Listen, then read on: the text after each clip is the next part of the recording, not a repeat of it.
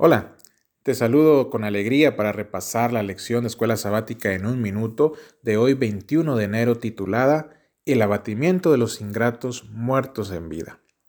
El tema de hoy es muy esclarecedor acerca de las creencias y dudas sobre lo mágico y lo oculto.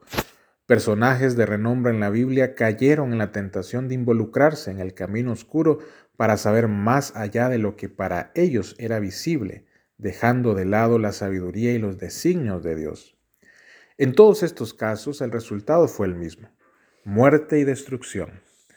Dios envía a través de la Biblia mensajes de diferentes formas, y en cuanto a este tema es muy directo al decir en Deuteronomios 18 del 10 al 12 que cualquier forma de consulta a encantadores o similares es abominación a Dios.